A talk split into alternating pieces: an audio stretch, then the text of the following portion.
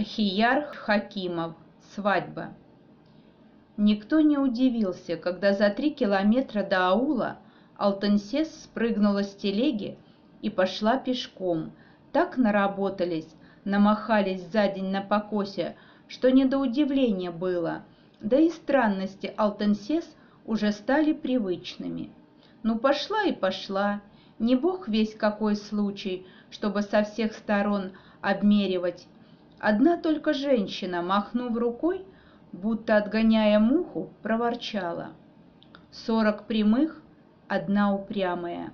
Но слово словечко тянет, ворчание это просыпалось, словно холодные брызги на засыпающего.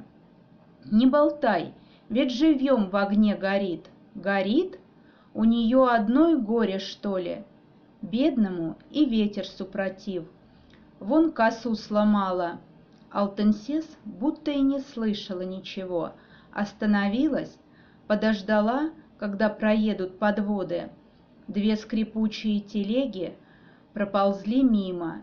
Две изнуренные лошаденки с трудом удерживали их, чтобы не раскатились под уклон. Она закинула сломанную косу на плечо и исчезла в тени высокого прямого осинника. Разговор на телегах, коли раз взболтнули, затих и отстоялся не сразу. Женщины постарше то ли горести Алтенсес, то ли свои собственные вспомнили, повздыхали молча.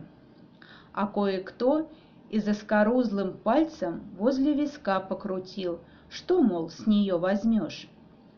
«Не дай бог заблудиться», — сказала одна, и что ее в самые сумерки в лес понесло.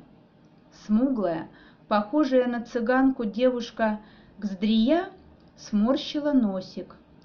Осталось, небось, чтобы в Казаяке искупаться. Она же у нас, ой, какая стыдливая, стесняется тело свое показывать. Только что трещала, ах, Алтенсес, ах, подружка, а теперь что же? Сразу нехороша стала? Носик высокомерно повернулся к задку телеги, откуда донесся упрек. «Ой, глядите-ка, у Сагиды, оказывается, язык есть, в дела молодых лезет», — сказала Кадрия, и, достав откуда-то из-за пазухи круглое зеркальце с ладошку величиной, начала разглаживать пальцем брови, искоса поглядывая на однорукого с жестким лицом бригадира Сантимера.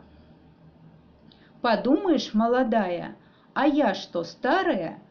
Осенью двадцать пять будет. Чем это я в убытке?»